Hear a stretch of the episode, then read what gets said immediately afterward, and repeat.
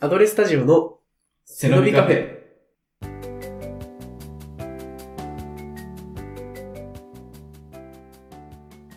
お茶です。おりんです。お茶です。キートです。アドレスタジオの背伸びカフェ。今回も張り切っていきましょう。えい。あのー、いつものオープニングはどうしたんですか？そうも言ってられないんですよ、キートさん。事情を話すとですね、僕らいつも月に1回集まって翌月分の放送を取りだめするんです。うん。あのー、30分尺のアイドル番組とかと同じスタイルね。まあまあまあまあ、あの、ちょっとおこがましいし、全アイドル番組がそうとは限らないんですけど、まあそういうことですね。えで、今、11月に12月の分をまとめて撮っていると。うん、で、来月はというと、そうね。あのー、私事ですけども、あの、キートの結婚式がありますね。そうなんです。ちょっと収録してられそうな雰囲気じゃないです。まあ、あのー、ド派手な式ぶち上げるんで、許してください。いやいやいや、許すも何も、もう、ポッドキャストの投稿は絶え間なく続けていこうと思ってます。うん。で、まあ、今回で来月分の収録も完了させちゃって、来たる来月の結婚式の方は、まあ人生の中でもね、かなりのビッグイベントなんで、はい。もう収録のこととか考えずに、心置きなくぶち上げてきてもらおうじゃないかと。そういうわけですよい。やー、もう本当ありがたいですね。もう、まあ今日で1月分まで、まるっと収録しちゃうってことですね。その通り。ただ、今月と来月は企画を2等分して配信していきますので、そこのところはどうかお許しくださいませ。おー、企画ラッシュですね。じゃあ、えっと、今月は何をやるんでしょはい。今月の企画は、No time to buy 2023うなんかあの、某スパイ映画を彷彿とさせるようなタイトルですけども、あの、どんな企画なのか説明いただけますか？はい。えー皆さん、12月といえば何の季節ですか？クリスマス。うん甘い。うおー違う。大晦日？甘い。違うんだ。ボーナスの季節です。いや、あの、うーん、社会人限定だし、お金大好きすぎだろ。まあ、まあまあ、確かにね、ボーナスって、まああったりなかったり、まあ額とかもね、人によって違ったり、バラバラだけど、うん。まあ、まとまった額が入ってくる人にとっては、まあかなりウキウキする時期ではある、あるよな。そうなんです。うん。私より、ウキウキしまくってます。出ちゃってありがとうございます。ありがとうございます。ボーナスで何買いますか皆さん。もちろん時計ですよね。いや、この前は車欲しいって言ってたじゃん。まあでも時計じゃなくても、まあこのタイミングで狙ってるものがあるっていう人はまあ多そうではあるよね。そうなんです。今月は、ボーナスで買うべきものをお互いジャンルで絞って紹介していって、自分たちも、リスナーの方の購買意欲も高めていこうという、そういう企画ですね。ああ、なるほどね。まあそれで No time to buy。まあ購入待ったなしにするってことですね。はいたくさんの人から聞いてもらって、経済を回して、ゆくゆくは、政府から補助金をもらえるような番組に成長したいですね。うん。まあだいぶ飛躍してたけど、まあ補助金はぜひ欲しいね。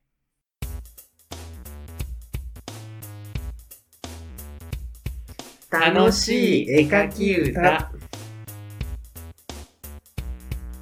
ナスカの地上絵を描きまして俺らには無理よ。アドレスタジオの背伸びカフェ。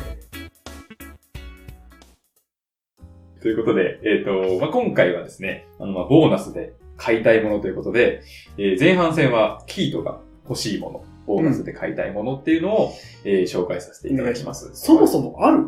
いや、そうなんだよね。まあ、何を隠そう。キートはもう、ボーナスを、その、うん普段の給与口座とボーナス口座、まあ、分ける人多いと思うんだけど、ああ、はいはい。基本的にボーナス口座には手をつけない。ああ、貯金一択。そう。あの、もう、普段の月給の方で欲しいものをやりくりするみたいなうん感じでやってきたので、あんまりそのボーナスだからこれが欲しいとかはなくて、思いついたら買ってる。で、しかも、その、ボーナス口座に手をつけないんで、あんまりボーナスで買うっていう発想がなかったんだけど、じゃあ、どっちかっていうと、その、まあ、人によってはさ、もう、あの、定額の給料で、うんもう年間、うん。ボーナスがないよっていう人もいるじゃんだからそういう人に寄り添えるような、まあ、このシーズン、ついつい欲しくなってしまうものに関する、あの、 No Time To Buy ができるかもしれないってことですね。あんまり季節感はないです。あ、はい。すいませんはい。何を設定されたんでしょうか？はい。今回私が買いたいもののジャンルはい。は、マットレス。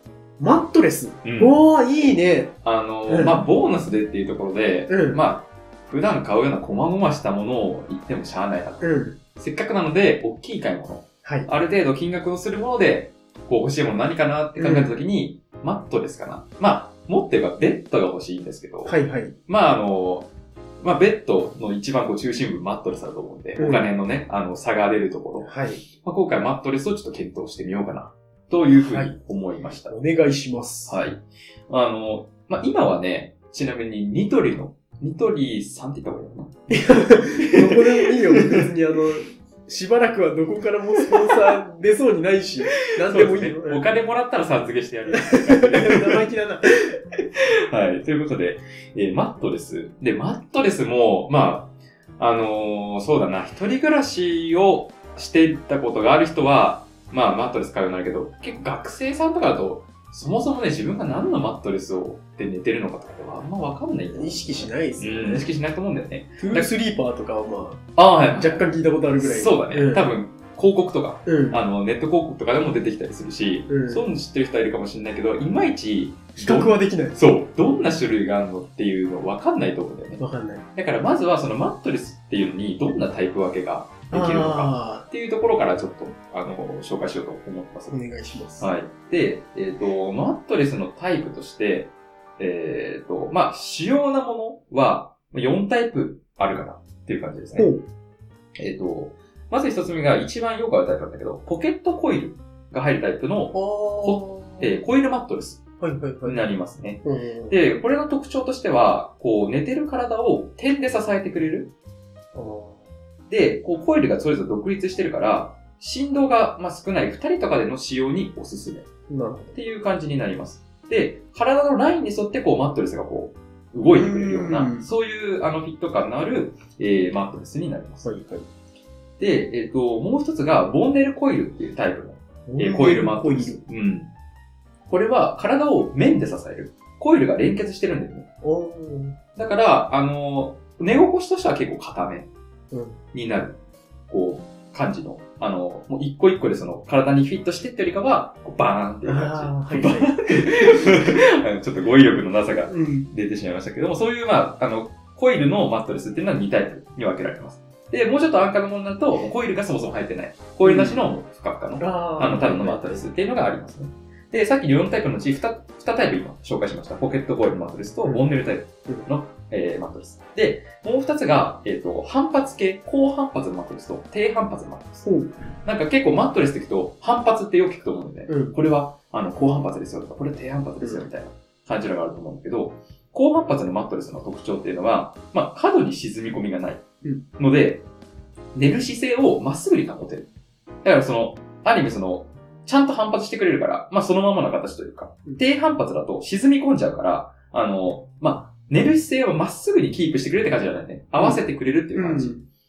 で、対して低反発のマットレスっていうのは、体に合わせてこう沈み込んでくれる。うんので、あの、まあ、寝返りってみんな打つと思うんだけど、過度な寝返りは抑えてくれるような。そういう特徴を持っております。ほうほで、まあ、他にもマットレスを選ぶ基準っていうのは今の4つ以外にもあって、例えばその収納性普通のベッドの上にこう乗せて使う人だったら、まあ収納しなくていいけど、うん例えばその、そのベッドの枠とかを使わずに普通にこうベッドを敷いて、あの、床にね、あ、マットレスを敷いて寝るタイプの人は、その、朝起きたらそれを畳んでどっかにしまってみたいな、うん。して、こう空間を有効活用するみたいな人もいると思うから、そういう人は、その収納性とか折りたためるタイプねなるほど。そういうのをあの見た方がいいっていうところと、じゃあ、えっと、後ろで紹介してくれたその低反発、高反発っていうのは、うん。あのコイルとか入ってなくて綿とかで、うまいこと、材はそういう感じになって畳めたりとかするようになってるマットレスのこどうなんだろうな。多分、なんか融合タイプみたいなのもあると思うから、うん必ずしもくっきり分かるわけではないと思うんだけど、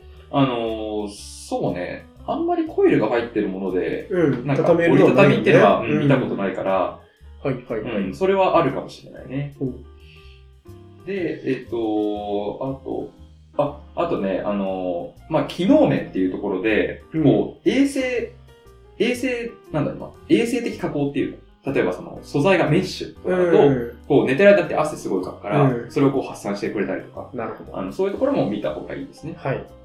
で、あとですね、あの、耐久性もポイントになってまして。もちろんですうんね。まあもちろんね、長く使うものですから、うん耐久性大事だと思うけど、えーマットレスのはその D っていう、あの ABCD の D ね、うん。という密度を表す数値があって、ここれによって density の D だな、きっと。おー、そうなのか。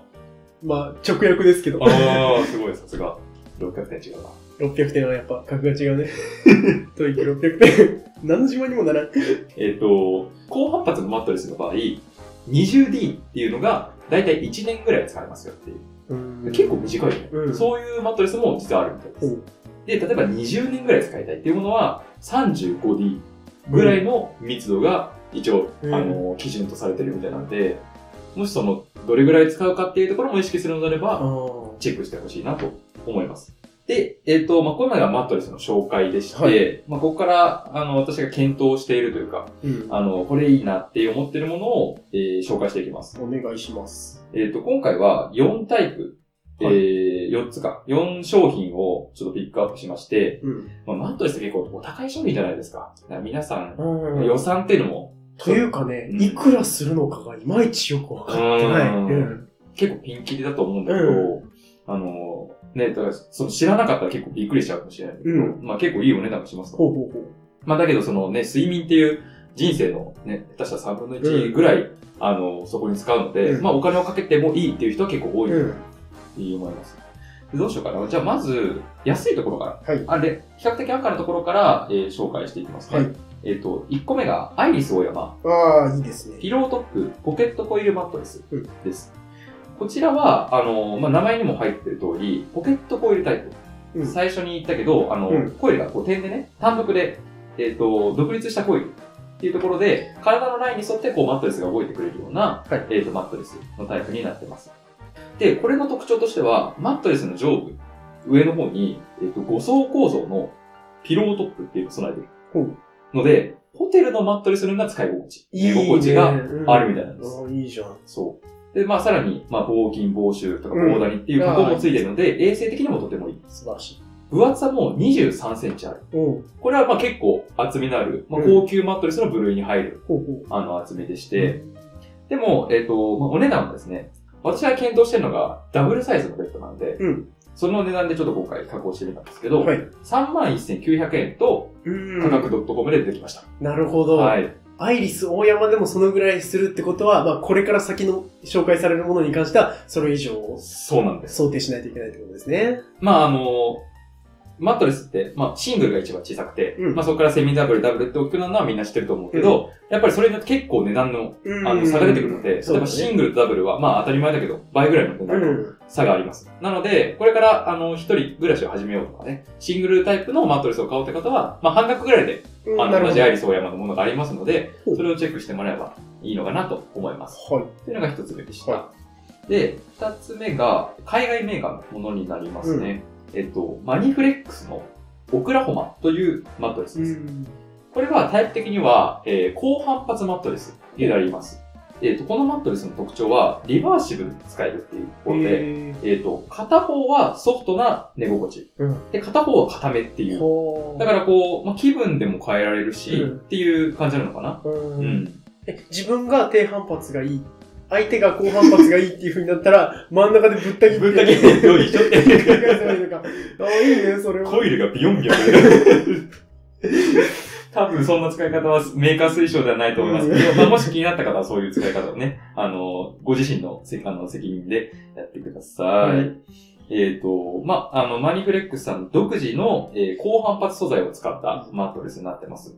厚さはさっきのアイリスオーヤマのやつと同じ23センチあります。うんお値段が98,120円。ああ、一気に上がったね。ダブルサイズであるけど、このぐらいのお値段します。はい。はい。ちょっとね、一気に高くなりますけど。まあまあまあ。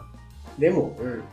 これは 35D なんですか？これは、おそらく35人ですけど、ちょっと明確な資料がないからって、後でちょっと、まあ、そうだよね。向こう10年使える、20年とか使えるのであれば、まあ、いいんじゃないかなっていう感じはするよね。間違いなく1年とかで切れる消耗品ではないと思いますので、うん。あの、これからこう長く使いたいっていう方は、これも検討してみてください。であれば、いいですね。う。。うんで、まあ、どんどん上がっていきますが、はいえー、3つ目が、えー、これ聞いたことある人もいいんじゃないかな。うんブレインスリープ。おー、なんか聞いたことある。うんそう。これは高反発マットレスほの部類になります。うんえーまあ、独自の3次元構造体ブレインファイバーっていう、まあ、名前だけ聞いてもわけわからないけど、なんか、ちょっと聞いたことある、良さそうな商品に入ってる言葉が全部詰め込まれてたね。そうだね。なんかマットレスって広告とかも出てくるから、なんかうさんくさく感じちゃうと、ちょっとあれだよね。うん。まあでも、その分いいんでしょ、きっと。うん、まあまあとまあ。思ってしまうよね。そうだね、うん。まあ考えて作られてるんでしょうから。だと思いますけども、はい。これは足回りが3層構造になってて、それぞれ柔らかさが違うみたいなんですね。で、こう浮き上がるように足を支えてくれるようなマットレスになってるみたいで、腰回りは後半うん。になってるから、その部分的にね、足は柔らかくして、腰回りは硬くしてみたいな感じで、きっとその、なんかそれぞれの体の部位に合ったような、うん。あの、マットレスになってるんじゃないかなと思います。で、さらにこう、上半身のところは5層構造になってて、こう、中央から肩に向かって、だんだんこう、反発力が高くなっていくらしいんだよね。うん。で、これが何がいいかっていうと、睡眠中に深い呼吸がしやすいんだって。うーん。で、やっぱり睡眠の質を上げたいっていう人は、そういうところにもこだわりを持って選ぶといいんじゃないかなと思います。こちらのお値段が11万円です。うんダブルサイズうんついに2桁万円台になりましたけども。そうだよね。うんまあね、どこまでお金をかけるかっていうところもあると思う。で、まあちょっと最後紹介する前に、あの、マットレスはやっぱり実際にその家具屋さんとかうん。売ってるところで、なんか触り心地とかうん。確かめてみるのがやっぱりいいと思うんだよね。そうだねネットだけで決めるのは、うんその文字だけ見てね、さっきの三層構造、グリーンファイバーとかだけ見ても、何のこっちゃわからないと思うから、やっぱり実際に確かめてみて、うんで、今の、あの、今寝てるタイプのマットレスと、のタイプがどうなのか、うん自分に合ってるのか合ってないのかみたいなのを確認した上で、その、そういう、あの、高反発がいいのかな、低反発がいいのかなって探すのがいいんじゃないかなと思いますね。うん。なるほどね。そうだよね。で、最後ですね。はいえっ、と、ご紹介するのが、はいえっ、と、これ結構ね、ネットでもおすすめと書いてる声が多かったです。ほえっ、と、エマスリープのうんエママットレスハイブリッドというマットレスです。ハイブリッドか。うん環境に良さそうだね。何がハイブリッドかというと、うん。えっ、と、これポケットコイルタイプなんだけど、うんポケットコイルタイプかつウレタン素材。うんっていう二つが多分ハイブリッドとして使われてるっていうものらしくて、環境にいいっていうことではない環境にいいってわけではないと思う。うんうん、おそらく。はい。ガソリンとモーターのハイブリッドじゃなくて。あの車によっちゃってるね、あはい思考が。はい、すいません。うん。こちらですね、あの、売りとしては100日間お試し期間があるっていうのがほあって、うん。もうその、これがいいと思って買っちゃっても、あの、何日か寝てて、あれ？なんか体痛い合わねえなってなった時に、ちゃんとメーカー保証で返品ができる。素晴らしいですこれがでかいところで、あの、エマスリープだけじゃないと思うんだけど、うん。あの、まあ、これがあるっていうのは、すごく、あの、安心材料で、安心だね。高い買い物なだけに。うん。で、えっ、と、厚みも24センチぐらい、まあ、十分すぎるぐらいあって、カバーとかも洗濯機で洗えたりとか、衛生面でも、あの、すごく使いやすい、あの、マットレスになってるんじゃないかなと思います。はい。で、こちらのですね、お値段、はい。えー、ダブルサイズですけど、えー、16万2000円です。あー、来ましたね。16万まで来たか。結あー。構行きなかったので、うんまあ、ポンと買える額ではない。たださ、でも例えば20年使ったとして、まあ、その後、もし捨てることになっちゃったとしても、16万円だったら、えーと、1年間あたり8000円？うん。なんかこういうさ、なんか原価償却的な考え方でいくとさ、全然ありだよね。全然あり。そうそう。うんあの、イニシャルコストだけにとらわれちゃダメですよね。そうそううん。別に使ってる間はなんかこう、ポケットコイルを途中で交換しなきゃいけないとか、そうねいうところは基本的には発生しないはずなので、ね。うんメーカー保証とかもあ熱いし、マットレスって基本。だから、あの、本当に最初だけ、ちょっとお金かかるけど、うん。まあ、睡眠っていう大事なところだしそれが年間8000円って考えたらね、うん皆さんスマホ原価償却したらももっと。高いですよ。うん。うんなんか、あの、高いですっていうふうに言われ、言われてたから、うんえー、どのくらいしちゃうんだろうと思って気になってたけど、まあ一番上で16万円だったら、まあ全然うん。ありかなという範囲であった。そうだね。うんあんまり、それこそ多分30万超えるとかはないんじゃないかな。あうん。ーもう、最高級みたいな。ラグジュアリーブランドで。ラグジュアリーでも20何万とかじゃないかあなーそうと思う。なんだうんえーあ意外と優しいですね。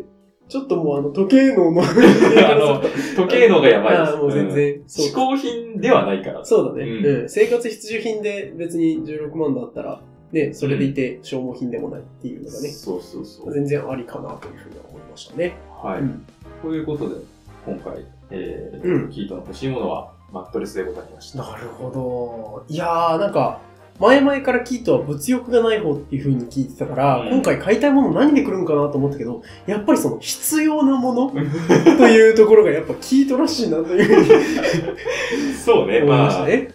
ボーナスで欲しいものってことだったので、まあ、まとまったお金が入ってきたときに、うんこうなんか、ちょっと、あのー普段使ってるけどいいものにしようっていうので、今回マットレスというジャンルを選んでみました。いい買い物ですね。じゃあ、次回はおりんさんの NTTB やっていきましょうか。NTTB で伝わるかな？まあ、次回もね、また同じ企画をお届けします。番組の感想は X より、ハッシュタグ、背伸びカフェをつけてご投稿ください。その他、アドレスタジオの活動は概要欄をチェックしてくださいね。それではまた次回、ここまではアドレスタジオのオリンと、キートがお送りしました。さようなら